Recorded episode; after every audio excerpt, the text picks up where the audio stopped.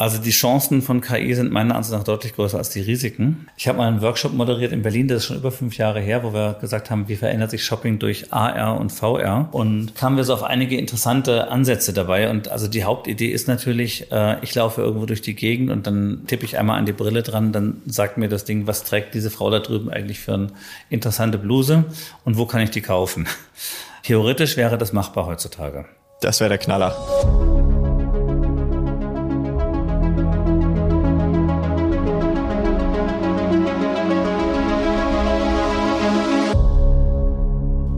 Diese Folge ist gesponsert von Price Intelligence.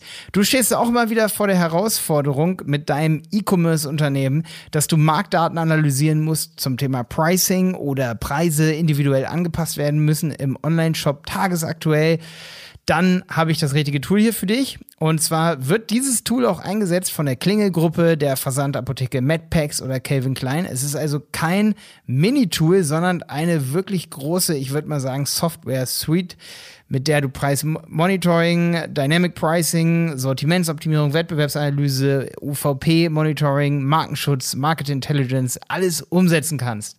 Wenn das interessant für dich klingt, dann solltest du auf jeden Fall bei Price Intelligence zusammengeschrieben, .net slash Handel vorbeischauen. Dann wissen die von Price Intelligence nämlich, dass du über uns kommst und können dir ein individuelles Angebot machen. Ja, genau. Wenn du noch mehr wissen möchtest über Price Intelligence, dann hör doch einfach mal in die Podcast-Folge 63 rein. Da ist nämlich Sebastian Klump, der Geschäftsführer von Price Intelligence, zu hören. Und ich interviewe ihn dort zu sehr interessanten Themen im Bereich Dynamic Pricing und eben Wettbewerbsanalyse, was alle Daten rund um deine Produkte angeht. Genau. Hör dort mal rein oder fordere direkt die Demo an unter priceintelligence.net slash Handel. Und jetzt geht die Folge hier los. Willkommen zu dieser neuen Folge vom Handel 4.0 Podcast. Ich bin Paul von Die Berater und ich spreche heute in dieser Folge mit Carsten Kraus, einem Vordenker, Innovator und einem echten Vollblutunternehmer im Bereich künstliche Intelligenz. Carsten hat sich schon früh mit den Themen künstliche Intelligenz und AI beschäftigt, ist auf jeden Fall kein unbeschriebenes Blatt unter den Innovatoren, sondern hat in seiner Laufzeit schon mehr als zehn Firmen gegründet. Unter anderem auch die Firma Omicom Data Quality.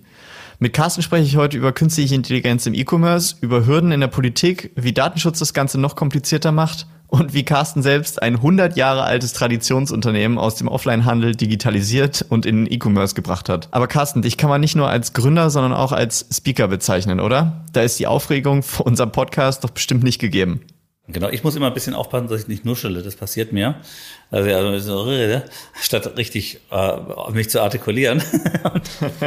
ähm, das ist so ein bisschen, sagen wir, Mundfaulheit oder Muskelfaulheit oder sowas, dieses, dieses Nuscheln. Ne? Das ist, ja, ähm, manchmal, wenn was zu undeutlich ist, könnte ich es natürlich nochmal sagen, aber das macht man dann eher, wenn es, wenn es ein O-Ton werden soll, als wenn es ein Interview sein soll. Ach, das kriegen wir, das kriegen wir schon hin. Das, das, genau. das wird auch der eine oder andere schon verstehen.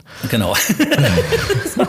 ich hatte auch schon mal geplant, nochmal extra Training dafür zu nehmen. Ich habe ja ein Bühnen Bühnentraining gemacht ähm, um als Speaker eben gut aufzutreten.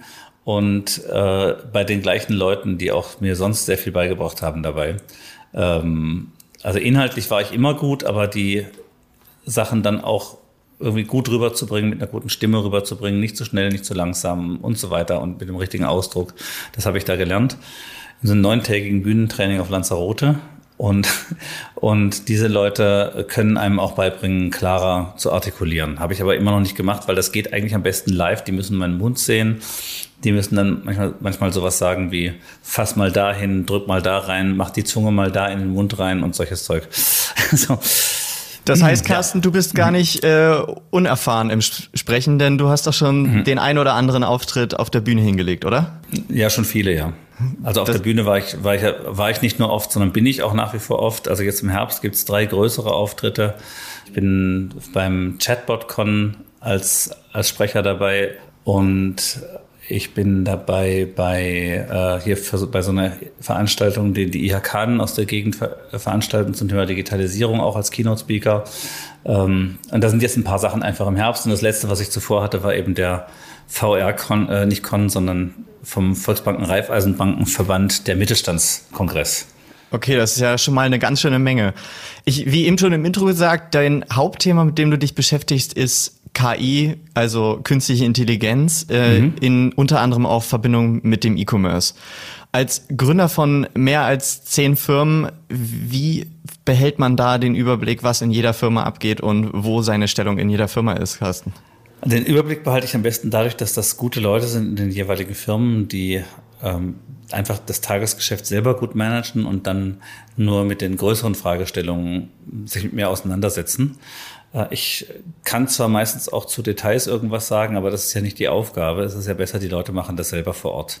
Und so habe ich dann eben Geschäftsführer oder äh, oder oder Leiter. Ähm, zum Teil gibt es Leute, die sind nicht, die wollen noch nicht Geschäftsführer sein, wenn man dann eben auch in die Haftung geht, ähm, aber aber leiten dann eben bestimmte Firmen. Und ich bin offiziell als Geschäftsführer drin und ähm, übernehme die formalrechtliche Verantwortung. Aber de facto machen das die Mitarbeiter an den Stellen oder Mitarbeiterinnen. Da sind auch einige Frauen dabei. Alles klar, ja. Ähm, ich habe gehört, wir hatten ja vorher im Podcast Vorgespräch von deiner ersten Innovation.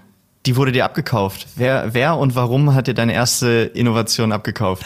Äh, ja, während, während der Schulzeit äh, habe ich eine Architektur erfunden für Programmiersprachen, die ein bisschen weiter war als das, was damals vorhanden war.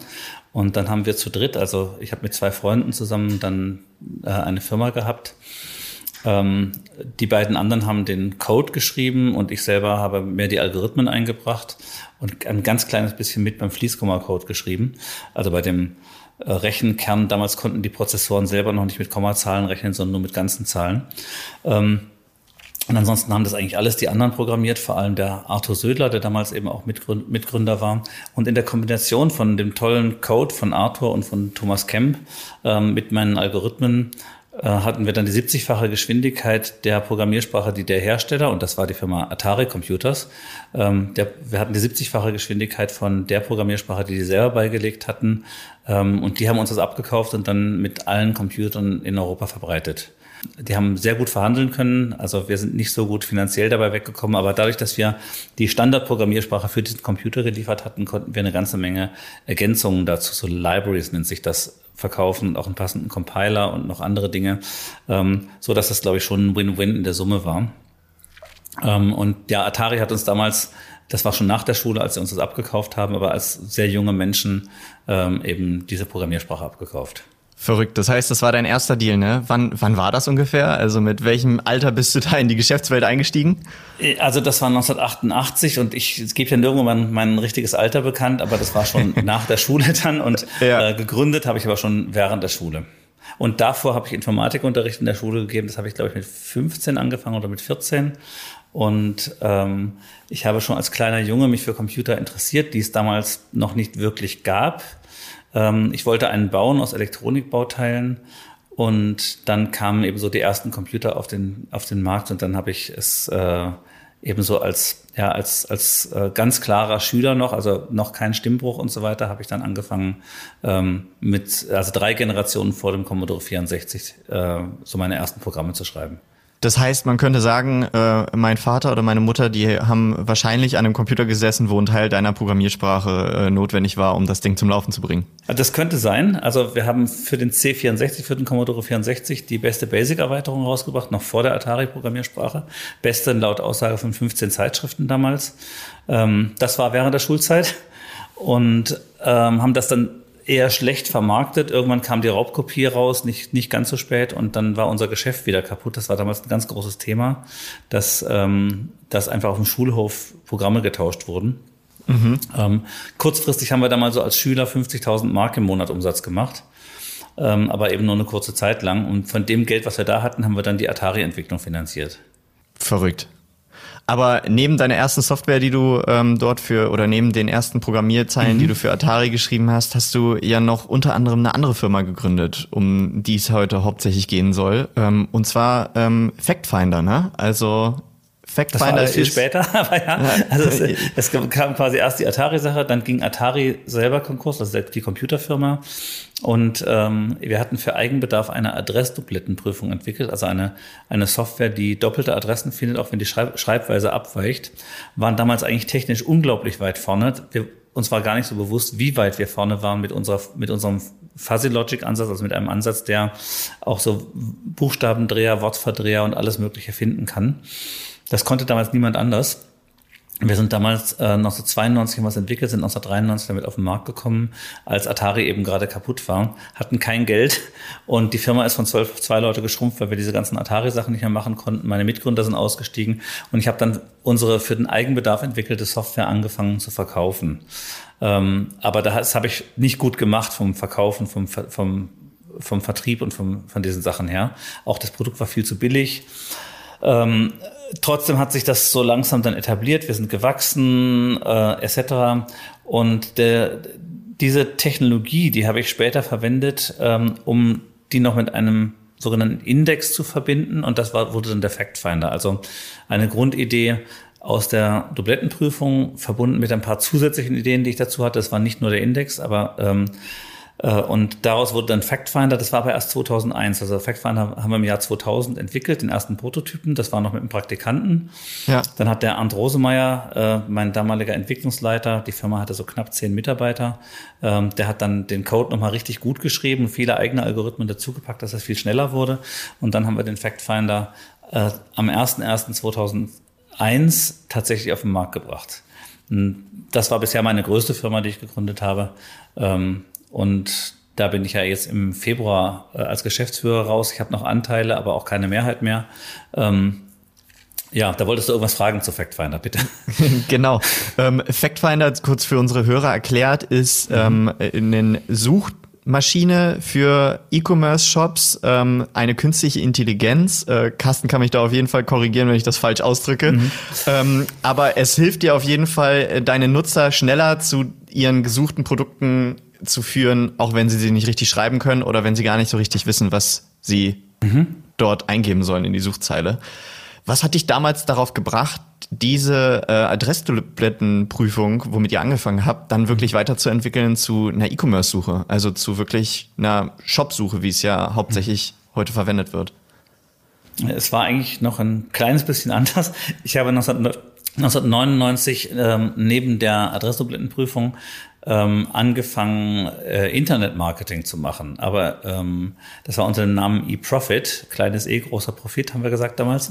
ähm, und und ähm, die eProfit hat lauter Technologien entwickelt, ähm, um äh, das Thema Internetmarketing auf eine technologische Basis zu stellen. Also wir waren ähm, in der Lage festzustellen, welche, äh, welche Pages der Website ähm, äh, stark korreliert sind mit einem positiven Checkout zum Beispiel. Also das gab es dann zehn Jahre später wieder oder so. Und wir haben das damals 1999 entwickelt. Ähm, also quasi rauszukriegen, wenn die Leute auf welchen meiner Seiten verweilen, hat das einen positiven Effekt auf den Checkout und wenn sie auf welchen Seiten verweilen, hat das einen negativen Effekt. Ja, zum Beispiel die Versandkostenseite. ja, das kann sein. Also wenn, das, wenn die Leute da kritisch sind, aber zum Beispiel haben wir halt festgestellt auf unserer eigenen, auf, auf unserer äh, Data Quality äh, Dublettenprüfungswebsite, ähm, haben wir festgestellt, wenn die Leute auf der Referenzenseite sind, dann hat das einen positiven Effekt aufs Check, auf den Checkout. Also ist die Referenzenseite wichtig. Mhm. Und das heißt, man muss dieser Seite mehr Aufmerksamkeit schenken, als vielleicht die Gesamtklickzahl auf diese Seite, äh, die gesamte Page-View-Zahl äh, äh, von dieser Seite ähm, eine Rolle spielt. Und solche Sachen konnten wir damals schon rauskriegen, es haben aber unsere Kunden nicht verstanden. Ich war ja auch nie ein guter Vertriebler, muss ich dazu sagen. Und ähm, dann, ähm, dann hatten wir also das hat keiner gebucht von unseren Kunden. Dann hatten wir Internet Marketing, das war eigentlich auch der große Hype damals, das Thema Internet Marketing. Und wir waren die Ersten, die gemessen haben, was die Leute wirklich suchen. Also damals gab es noch nicht diese, diese Analysen, die einem Google heutzutage einfach so frei, frei Haus gibt, sondern äh, wir haben selber sieben Suchmaschinen, Google gab es ja noch nicht oder die waren noch in den Anfängen. Mhm. Wir haben selber sieben Suchmaschinen beobachtet. Da gab es so Voyeur-Seiten, wo die immer sagten, gerade wird nach Folgenden gesucht. Und das haben wir die ganze Zeit abgespidert und haben daraus 100 Millionen Suchanfragen in unser, ähm, in unser Repository bekommen. Und die Idee dahinter war zu wissen, wenn der Kunde fragt, ähm, sucht suchen eigentlich, also ich möchte gerne für das Wort Hotel Berlin möchte ich gerne nach oben kommen. Dann haben wir gesagt, Moment mal, jetzt müssen wir erstmal gucken, ob die Leute nach Hotel Berlin suchen oder nach Hotel in Berlin oder nach Hotels Berlin oder nach Berlin Hotel. Und das konnten wir durch unsere 100 Millionen Suchanfragen ganz gut rauskriegen. Und das war die Basis. Und allerdings hat dieses ganze Thema äh, Internetmarketing deswegen bei uns nicht so gut eingeschlagen, weil wir halt keinen starken Vertriebler in der Firma hatten, der den Kunden dazu kriegt, dass er jetzt unterschreibt. Und weil wir ähm, keinen Investor aufgenommen haben, der uns dann auch viel mehr Sichtbarkeit, Öffentlichkeit und so weiter gebracht hätte. Ich habe mich damals dagegen gewehrt, einen Investor aufzunehmen. War auch ein Fehler, muss ich sagen, so retrospektiv. Aber aus Fehlern wird man klug, nur nicht immer sofort. und, und, ähm, und dann haben wir ähm, dieses Produkt wieder eingestellt, dieses oder diese ganze Produktportfolio Internet Marketing, weil wir uns das halt nicht parallel zur Tablettenprüfung so leisten konnten. Ähm, und ich habe überlegt, was kann ich denn machen? Weil es gab andere, die sowas angeboten haben, die viel schlechtere Technologie hatten, aber viel bessere Vertriebler und viel mehr Geld. Und die haben dann den Markt eigentlich für sich eingenommen. Ähm, und äh, ich habe überlegt, was können wir denn machen, was andere nicht nachmachen können? Weil zum Teil haben die von uns auch die, die Top-Suchbegriffe kopiert und sowas. Ja, ähm, und also was wir so veröffentlicht haben. Und ähm, dann habe ich gesagt, wir brauchen irgendwas Technologisches, habe diese Dublettprüfungsassets angeschaut und habe gesagt, okay, wir haben diese Ähnlichkeitsverfahren äh, und ich hatte diese Suchfragen analysiert und festgestellt, dass viele Tippfehler drin waren, auch in den Suchmaschinen. Äh, oder auch viele verschiedene Schreibweisen, also sowas wie Haushalttipps mit einem P und mit zwei P oder Buchtipps mit einem P und zwei P. Mhm. Und, ähm, und dann aber auch die Leute suchen, suchten nach Fernseher und den fand man nicht in den großen Online-Shops, also bei, bei Otto, Quelle und so weiter damals. Die Geräte hießen nämlich Farbfernsehgerät und das konnte man eben nicht finden, wenn man Fernseher eintippte, weil es ja keine Buchstabendeckung ergab. Ja. Und äh, wir haben dann eben eine Technologie aus dieser Kernähnlichkeit, aus dem Kernähnlichkeitsverfahren entwickelt, was für das Thema äh, Suche genau passte. Und damit konnten wir erstmals fehlertolerant suchen. Es gab einige andere, die auf diesem Markt waren. Da gab es eine Firma Cartusi, die hatten, glaube ich, 42 Mitarbeiter da drauf auf diesem Thema und insgesamt 180 Millionen an der Börse eingesammelt. Ähm, aber wir haben die alle vom Markt gefegt, weil unser Ding funktioniert und alle anderen waren schlecht. das hat zwei Jahre bevor Google rauskam, mit dem meinten sie vielleicht. Okay, verrückt. Und das war, das war der Start von FactFinder. Und dann hatten wir was, das keiner nachmachen konnte, weil es war ganz offensichtlich. Wir konnten immer innerhalb von zwei, drei Stunden beim Kunden zeigen, dass wir in der kurzen Zeit eine deutlich bessere Suchlösung geschaffen hatten, als die nach sechs Monaten Projekt mit einem der Wettbewerber gemacht haben. Also mhm. wenn die es schon hatten, irgendwas in der Richtung. Ähm, und dadurch hat sich der FactFinder einfach durch seine völlige technische, technische äh, Überlegenheit durchgesetzt. Und da kamen natürlich später weitere Sachen dazu, aber ursprünglich war diese Ähnlichkeit eben das Geniale, dass wir ähm, trotz Ähnlichkeitssuche in einer sehr kurzen Zeit was finden konnten. Das wird auch ähm, Tag zu Tag bei mir immer wieder auf den, legt das auf den Tisch. Probleme, die ich in Online-Shops unserer Kunden teilweise habe, äh, wenn du einfach nach Produkten suchst, wo der Name mit einem Bindestrich getrennt ist und hm. die standardmäßige Shopsuche nicht in der Lage ist, äh, dieses Produkt zu finden, wenn man es ohne Bindestrich eingibt. Oh ich ja, denke, das genau.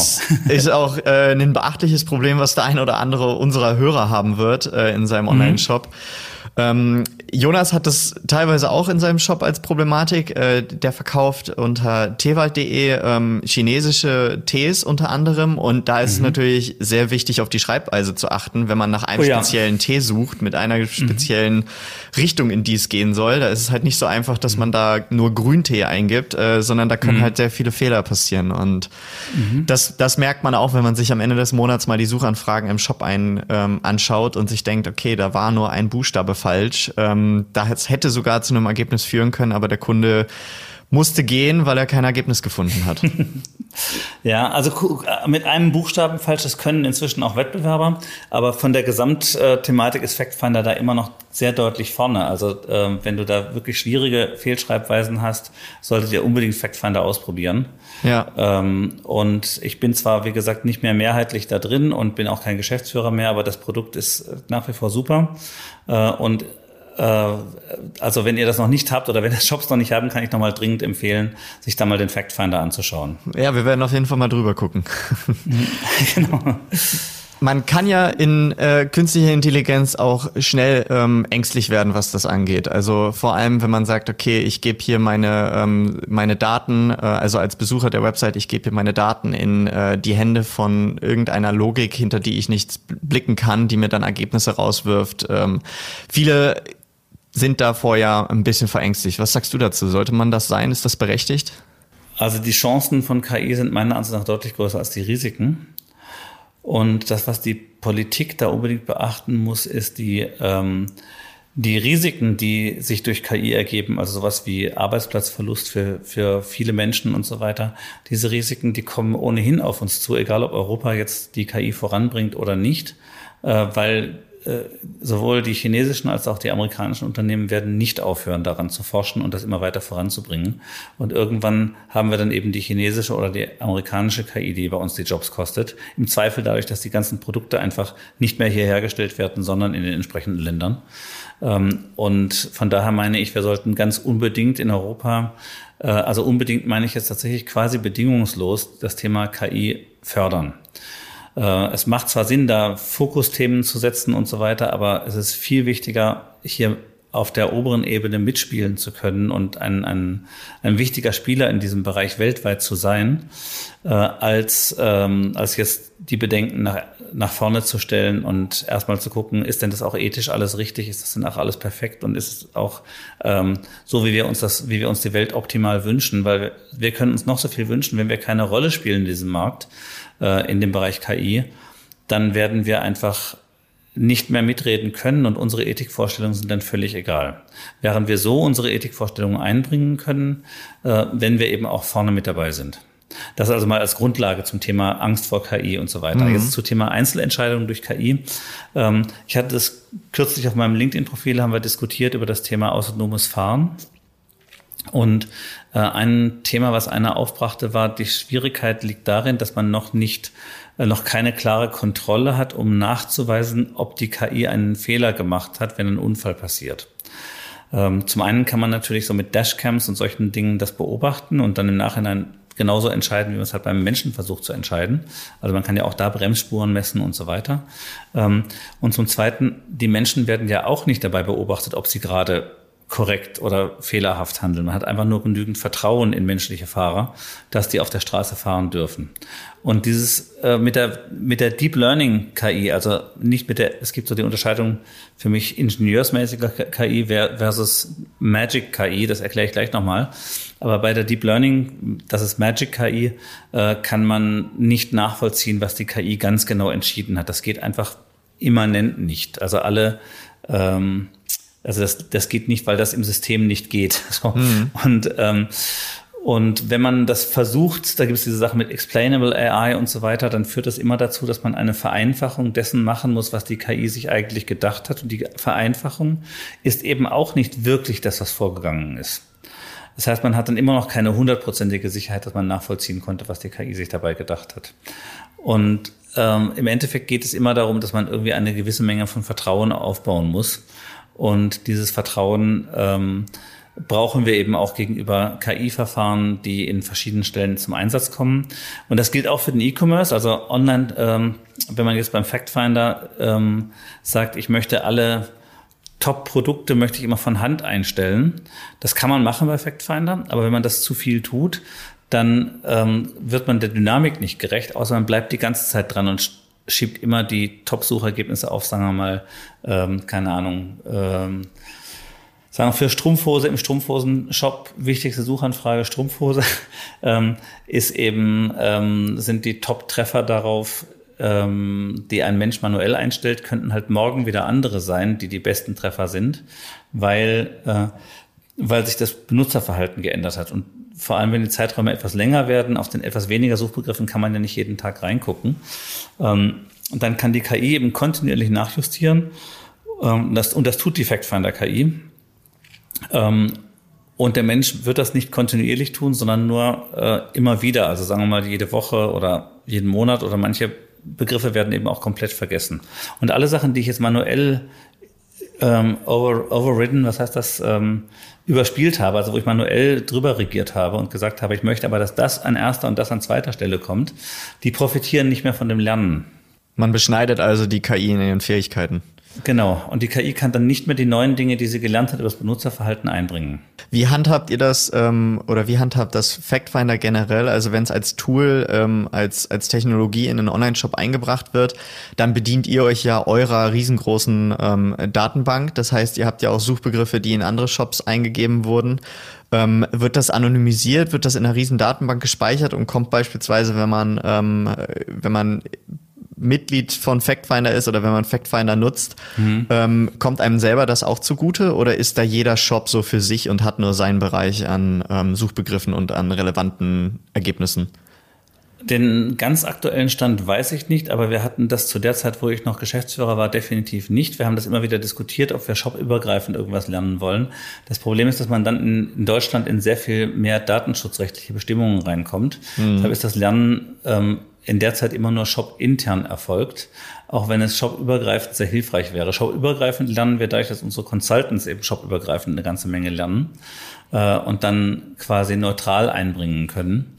Ähm, aber dass die KI automatisch aus Daten ähm, von anderen Shops etwas lernt, haben wir äh, von der, vom Produkt her nicht gemacht.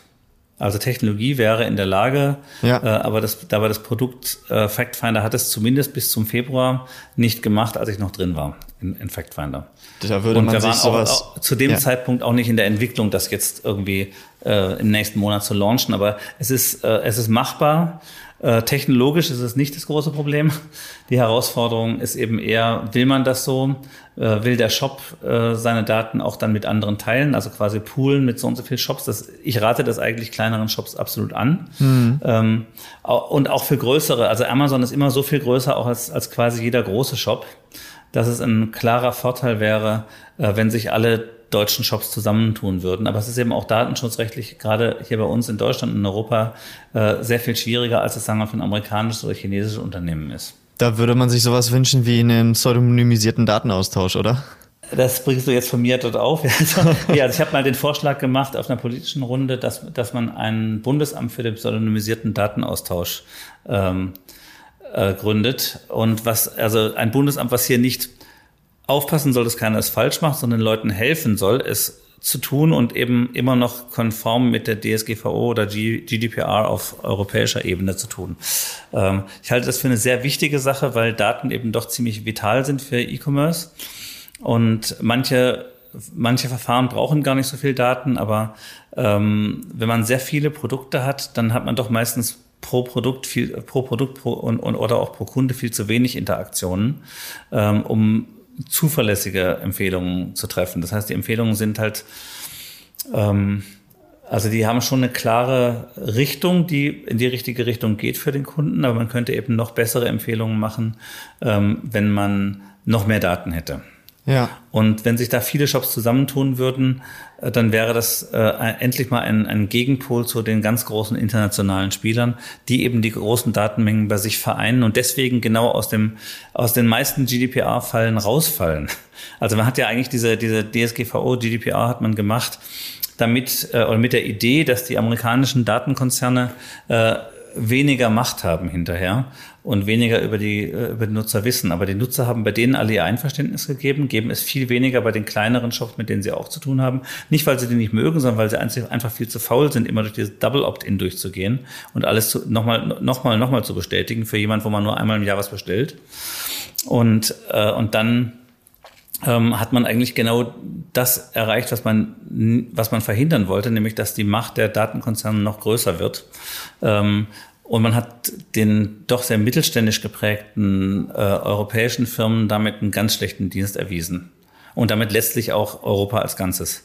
Und am Ende ist es auch irgendwie gefühlt immer ein bisschen einfacher, im kleinen Online-Shop mal auf Ablehnen zu klicken, als wenn man das beispielsweise bei einem riesengroßen Online-Shop machen will, wo man nur die Möglichkeit hat, ähm, nach vier Klicks irgendwie äh, doch mal noch einen Cookie abzulehnen oder einfach nur das Ganze als gelesen markiert. Jedenfalls ist so mein täglicher Eindruck von der ganzen Sache. Die meisten Leute klicken bei den Cookies ja eh immer auf akzeptieren, akzeptieren, akzeptieren, akzeptieren. Ja. Ähm, und das, äh, also ohnehin hat das nur Nachteile meiner Ansicht nach für den Benutzer gebracht. Also das, was das bringen würde, wäre, wenn ich im Browser meine Policy einstellen würde, also sagen wir in so einem Fire, Firefox ähm, Add-on meine Policy einstellen würde, also sagen würde, äh, ich will immer nur die und die Cookies erlauben und Ausnahmefirmen kann ich hier eintragen, bei denen ich das anders machen will. Dann habe ich im Prinzip wieder ein, ein Opt in für die Ausnahmefirmen gemacht, aber dann habe ich sie ausdrücklich, habe ich, habe ich sie ausdrücklich erlaubt. Oder Firmen, bei denen ich was verbieten will, kann ich hier ausdrücklich einstellen, habe ich ein Opt-out. Klingt, klingt so ein bisschen so wie mein Adblocker, den ich im Browser drin habe, dass ich ja, den nur auf Art, Seiten genau. ja. erlaube, ja. wo es nicht möglich ist, sie zu besuchen, ohne dass man den aktiviert. Ja. Ja, das wird natürlich dann auch, werden viele dann so einrichten, dass es dann nicht möglich ist. aber ähm, und da werden sicherlich auch die größeren Firmen die schnelleren sein, die das tun.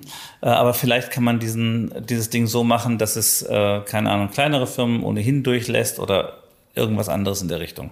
Aber am ähm, Ende sind ja Daten genau auch das, was Mhm. wovon wir alle täglich leben und wovon Factfinder lebt und wovon beispielsweise auch wir als die Berater leben. Denn wir können am Ende mhm. auch keine Empfehlung für eine bessere Optimierung einer Landingpage ähm, aussprechen, wenn mhm. wir keine Daten davon haben, wie die Nutzer sich auf unserer Seite bewegen. Also manchmal ist Klar. es eben wirklich nur die Shop-Optimierung, wofür die Daten da sind. Und ähm, teilweise sieht man das manchmal etwas zu kritisch als Besucher.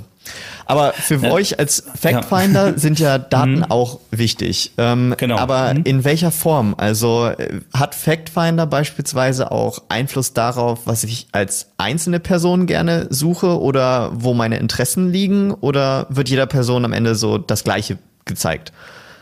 Also nicht, also äh, sagen, je nachdem. Also Factfinder funktioniert auch oh, komplett ohne irgendwelche Kunden, Kundendaten und bringt trotzdem sehr gute Ergebnisse, analysiert einfach die Produktdaten und fertig. Und der nächste Schritt ist FactFinder analysiert ohne eine Kundenzuordnung die Suchanfragen und schaut, was die Leute daraufhin kaufen, nicht kaufen und so weiter, je nachdem, wo sie angezeigt werden, die Sachen.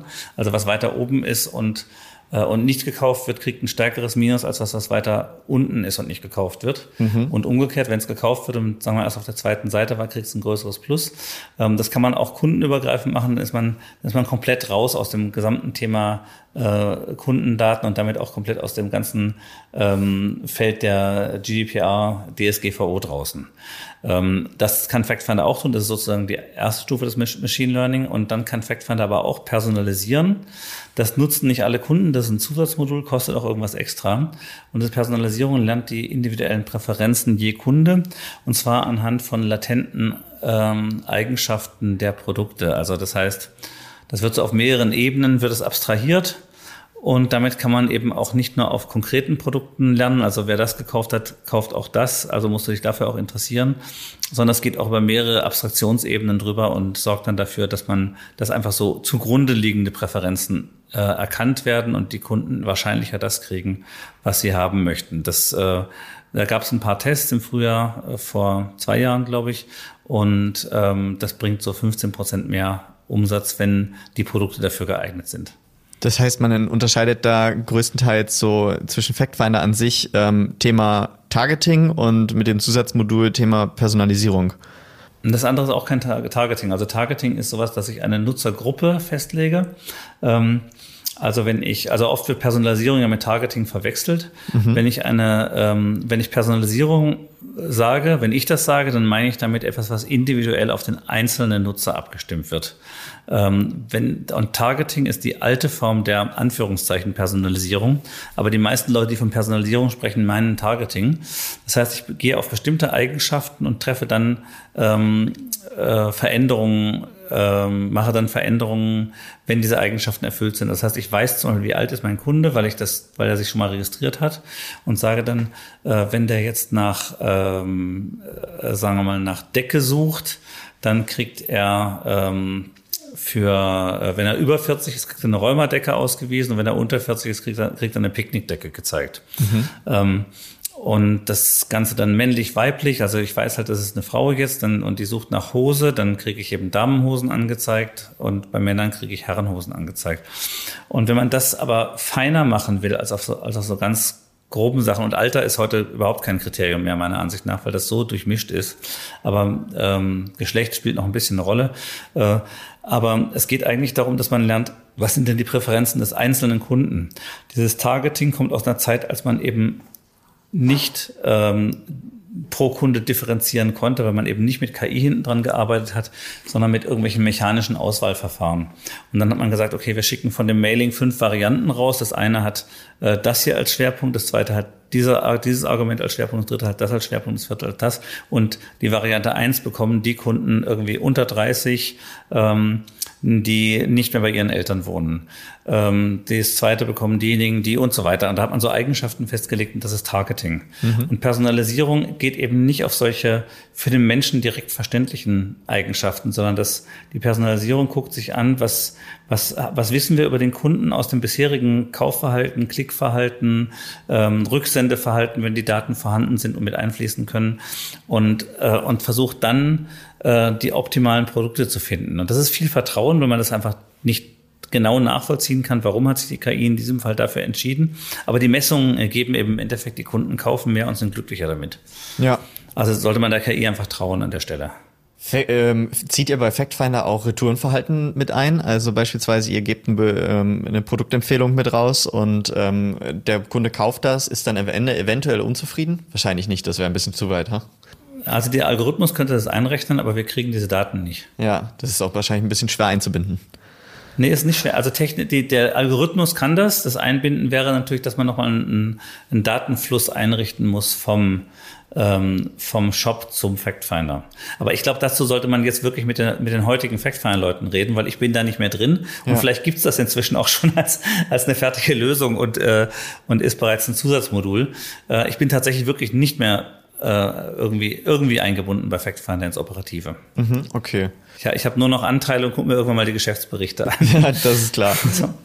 Aber wir wollen ja heute auch ein bisschen mhm. philosophieren. Ähm, mhm. Was kannst du dir vorstellen, ist in den nächsten äh, in den nächsten Jahren im Bereich E-Commerce noch so alles möglich? Ich meine, äh, unser Thema von dem heutigen Podcast ist, ähm, wie wird KI den E-Commerce verändern oder kann KI den E-Commerce verändern? Was denkst du, erwartet uns da noch in den nächsten Jahren? Also erstmal, es wird äh, wahrscheinlich eben nicht nur ein E-Commerce, sondern auch das, auch das Live-Kaufen und das, und das, ähm, das Verhalten im, täglichen Leben beeinflussen. Ähm, also was kann passieren? Nehmen wir an, wir haben AR-Brillen, die kommen jetzt gerade immer mehr auf, also Augmented Reality, äh, dass ich also quasi durch die Brille durchgucken kann, aber zusätzlich Dinge eingeblendet bekommen kann. Ich habe mal einen Workshop moderiert in Berlin, das ist schon über fünf Jahre her, wo wir gesagt haben, wie verändert sich Shopping durch AR und VR. Ähm, und da kamen wir so auf einige interessante Ansätze dabei. Und also die Hauptidee ist natürlich, äh, ich laufe irgendwo durch die Gegend und dann ähm, tippe ich einmal an die Brille dran, dann sagt mir das Ding, was trägt diese Frau da drüben eigentlich für eine interessante Bluse und wo kann ich die kaufen? Ähm, das wäre der Knaller. Und so, ja. So. Und äh, das ist, sag mal, das ist alles theoretisch schon machbar, hat bloß aktuell noch relativ großen Rechenaufwand und viele Fehlerquoten da drin. Aber theoretisch wäre das machbar heutzutage. Und am Ende will es wahrscheinlich auch keiner bezahlen, da mit einer AR-Brille rumzurennen oder damit man eine Shopping-Empfehlung auf Zalando oder Asus bekommt. Ja, die AR-Brillen sind halt auch noch schwer und, äh, und, und müssen dauernd geladen werden und so weiter. Ne? Das ist ja eher was für Entertainment oder für Spezialanwendungen ja. in der Industrie, wo man eben so, ein, so eine Microsoft HoloLens oder so dazu anwendet. Ähm, aber äh, das, das ganze Zeug wird ja kleiner und leichter. Und wenn ich jetzt meine normale Brille, ich bin Brillenträger, wenn ich meine normale Brille trage und kann mir da Informationen einspielen und das ist ganz unproblematisch, dann würde ich das durchaus tun clevere, clevere Vorgehensweise mhm. auf jeden Fall, da Informationen aus dem täglichen Leben mit abzubegreifen. Und mhm. im Bereich E-Commerce, was denkst du, äh, erwartet uns da noch ähm, im Sinne von ähm, KI? Also wenn man jetzt mal nur stumpf auf den Online-Shop bringt, wie, geht, wie kann man da ähm, sich künstliche Intelligenz zum Nutzen machen? Ähm, also zum einen, was jetzt so auch bei Factfinder alles an neuen Sachen ähm, inzwischen gelauncht sein müsste. Also wir haben damals das, das, die ganzen Produkte noch gemacht. Ich denke, darüber darf ich auch so weit erzählen. Äh, ist zum Beispiel, dass wir die lokale Verfügbarkeit bei ähm, beim Multichannel-Firmen mit einbeziehen. Das heißt also, ähm, du guckst ja auf einem, sag mal, äh, Lidl-Shop oder sowas, äh, guckst du dir eben an, äh, ich suche jetzt nach irgendeinem Produkt, sagen wir mal Käse, und dann ist die wichtige Frage, welchen Käse gibt's denn hier in Pforzheim?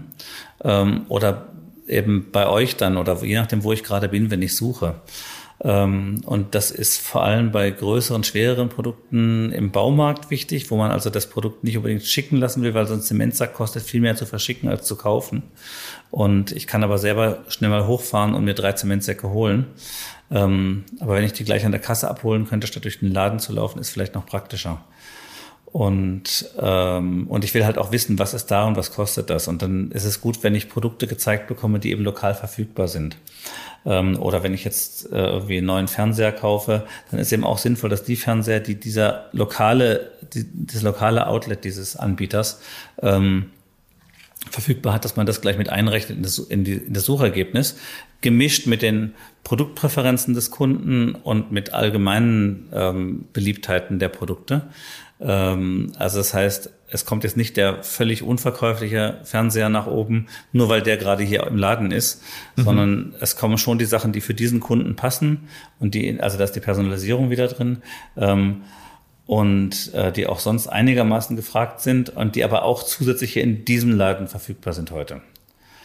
Und, und solche Sachen mit einzubeziehen, das ist eben einfach eine deutlich größere Datenmenge, die abgewogen werden muss von der KI.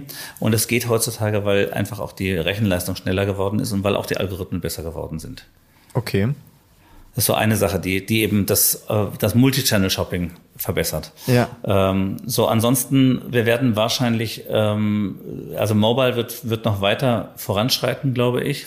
Und wir hatten ja schon mal gemessen, bei FactFinder gab es einen Kunden, der hatte einen Test gemacht, einen, einen sinnvoll angesetzten AB-Test mit äh, seinem normalen Online-Shop und mit seinem und mit seinem Mobile-Shop. Und ich weiß die genauen Zahlen nicht mehr. Der normale Online-Shop war so bei irgendwas in irgendwas in 30 Prozent mehr durch FactFinder. Und beim Mobile-Shop hat es über 120 Prozent mehr gebracht, äh, weil es da besonders wichtig ist, auf dem kleinen Schirm die wichtigsten, ähm, die wichtigsten oder die richtigen Produkte gleich oben auftauchen und der Kunde das Gefühl hat, hat, hat das, hat was Sinnvolles gefunden beim Suchen. Dass ich nicht ganz weit runter scrollen muss, bis ich das habe, was mich tatsächlich, was ich tatsächlich haben wollte. Also ich suche jetzt Hose und die Frage ist, welche Hosen werden oben angezeigt? Und das macht FactFinder eben besser als eine Standardsuche oder auch als die Wettbewerber. Und wenn ich jetzt äh, da erst äh, zehn Seiten nach unten scrollen muss, bis irgendeiner dabei ist, die mir gefällt, dann höre ich vorher auf und gehe auf einen anderen Shop. Und das heißt, diese ganzen Sachen, damit auch die Personalisierung werden umso wichtiger. Ähm, und dann kommt bei Mobile kommt halt sowas wie Voice Search dazu, ähm, was ähm, ja was was wir noch nicht hatten, als ich raus bin, aber ich denke, das wird bald da sein äh, bei FactFinder ähm, und einfach ein paar Dinge, die das Bedienen nochmal erleichtern. Mhm. Also Mobile ist vor allem auch ganz wichtig. Ne? Du hast natürlich, wenn du auf einem kleinen Bildschirm unterwegs bist und unterwegs mal schnell was suchst, du hast auch nicht so viel Zeit. Ne? Also du hast schon eher Lust, dass dein Produkt dann dementsprechend auch wieder ganz oben landet. Nicht so viel Zeit. Manchmal sitzen die Leute ja im Bus, während sie am Mobile surfen, aber die Geduld ist trotzdem nicht so hoch von Leuten, die an Mobile sind, wie jemand, der sich gesagt hat, ich kaufe jetzt einen neuen Fernseher und ich setze mich jetzt vor meinen, vor meinen Bildschirm, um das auszusuchen. Ja, auf jeden Fall. Ja. Mhm. Habt ihr da, ähm, seid ihr noch in die Richtung gegangen, euch auch die Warenkörbe äh, der Kunden anzusehen und dort ja, selbstverständlich. Äh, Empfehlungen auszugeben?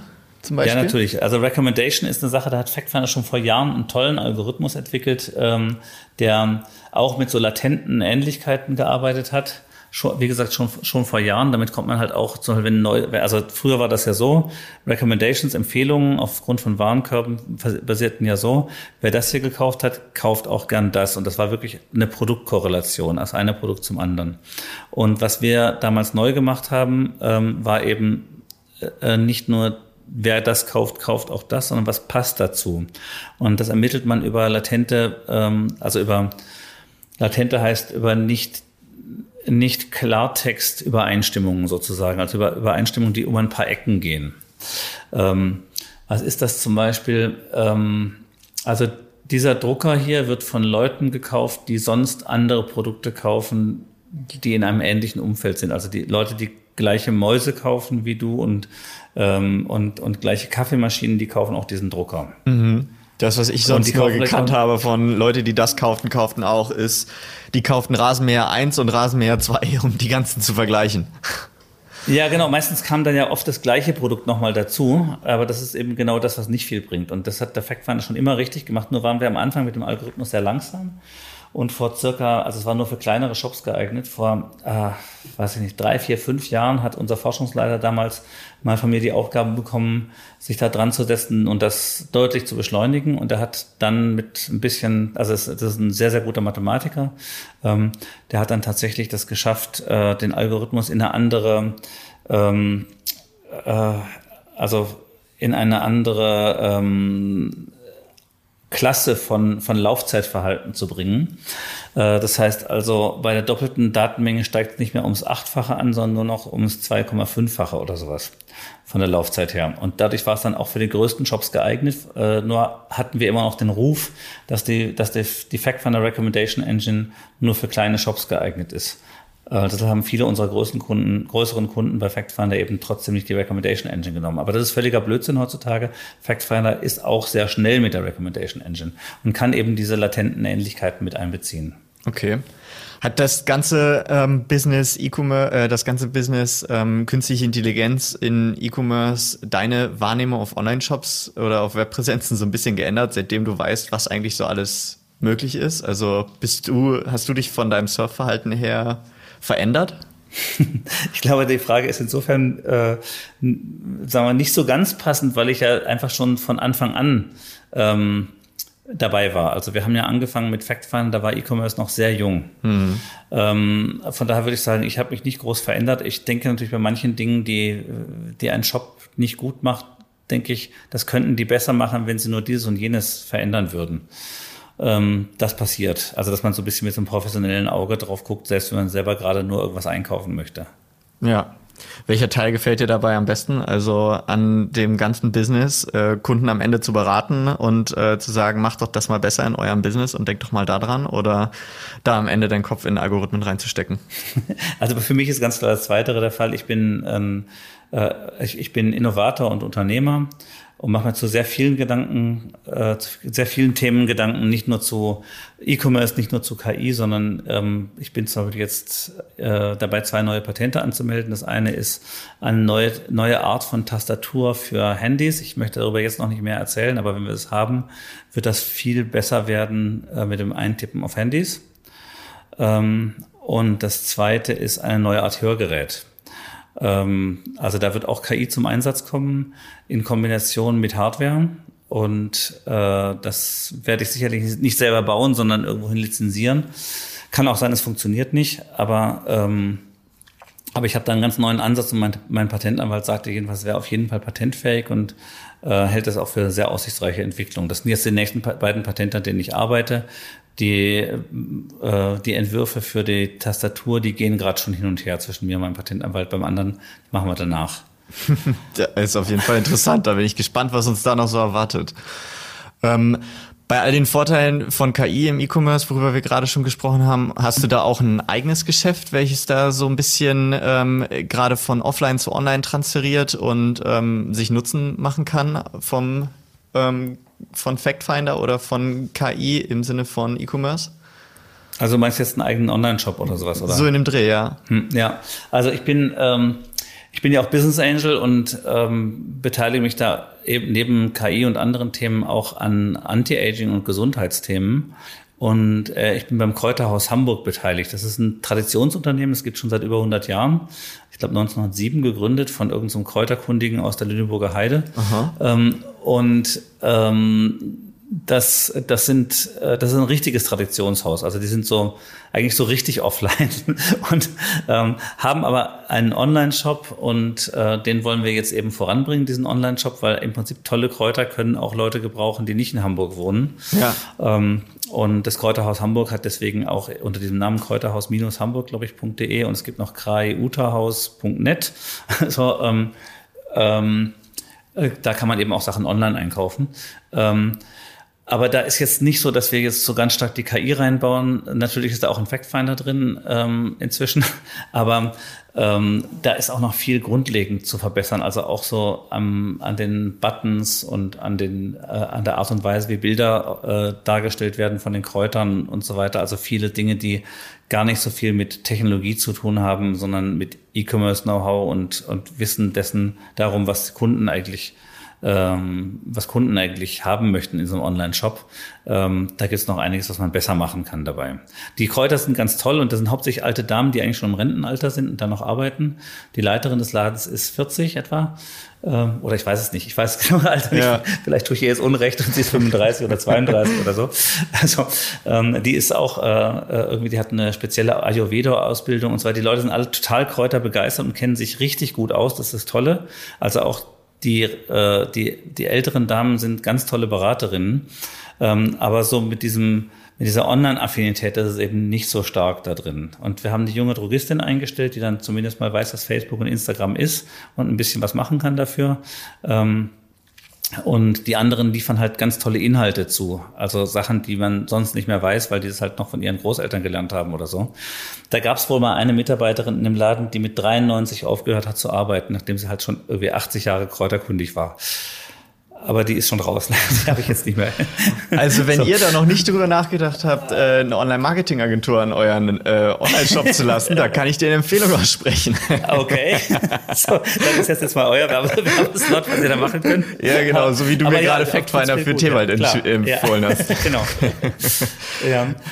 ja, also das ist prinzipiell natürlich interessant, aber das machen wir außerhalb von diesem Podcast hier, würde ich sagen. Ja, ich denke mal auch. Ähm, und was es dort jetzt gibt, ist ein Facebook-Channel, den haben sie eingerichtet und da postet sie auch ganz sinnvolle Sachen. Also so alle paar Tage kommt irgendein Kräutertipp da auf dem Facebook-Channel davon. Mhm. Aber, äh, da, aber ich bin da, also ähnlich wie bei meinen ganzen Startups, also ist jetzt kein typisches Startup, also so lange existiert kein anderes Unternehmen, wo ich beteiligt bin. Das sind eher sonst so 100, 100 Tage als, als, äh, als 100 Jahre. Ja. Ähm, aber ähnlich wie bei den anderen ähm, Unternehmen, wo ich da drin bin, bin ich ja nicht äh, täglich da irgendwo mit denen im Gespräch, sondern wir haben so ein, zwei, ein, zwei Mal im Monat einen Joe Fix. Ähm, wo wir uns über äh, weitere Schritte austauschen, was, was ich entwickeln muss und so weiter. Ähm, und von daher, da kann man noch viel mehr machen, aber es geht halt auch nicht alles gleichzeitig. Ja, das denke ich auch. Ich finde auf jeden Fall, das war heute schon mal ein sehr interessanter Ausflug in die Welt von der künstlichen Intelligenz im E-Commerce. Also der Bereich bietet auf jeden Fall eine ganze Menge ähm, neuer Möglichkeiten, von denen wir heute sicher nur einen ganz kleinen Teil angeschnitten haben. Also, wenn du jetzt zu Hause vor deinem Online-Shop sitzt und nicht so wirklich weißt, womit du jetzt anfangen sollst, versuch doch mal einen von unseren heute angesprochenen Punkten umzusetzen und ja, denk vielleicht mal darüber nach, äh, Factfinder als ähm, Suchmaschine in deinen Shop einzubinden, wenn du denn überhaupt schon online bist. Wenn du noch nicht online bist, dann war das hier heute, glaube ich, äh, auf jeden Fall auch ein guter äh, Anreiz, deinen Shop nochmal online zu bringen und darüber nachzudenken, doch auch ein 100 Jahre Traditionsunternehmen mit Kräutern äh, in einen Online-Shop zu transferieren. Denn wie man sieht, äh, es gibt immer Potenzial dafür, ähm, den Shop nochmal auch in das Online-Business zu transferieren.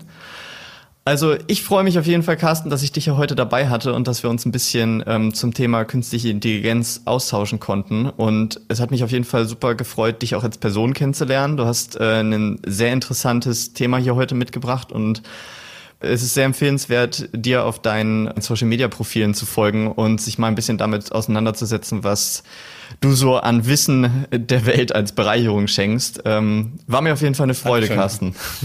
Ja, danke schön. Äh, hat mir auch Spaß gemacht und ähm, wir unterhalten nochmals uns über die Hilfe, die ihr vielleicht bei einem kleinen Online-Traditions, nein, einem kleinen Offline-Traditionskräuterhaus online helfen geben könnt. Dankeschön. Das, ja. das denke ich auch. Ich bin gespannt, was die Welt der KI für uns noch so bereithält und ich glaube, ich gehe jetzt erstmal einen Predictive Basket einrichten. okay, danke schön. Alles klar, Carsten. Tschüss. Ciao. Nochmal eine kleine Erinnerung zum Ende. Diese Folge hier ist gesponsert von priceintelligence.net.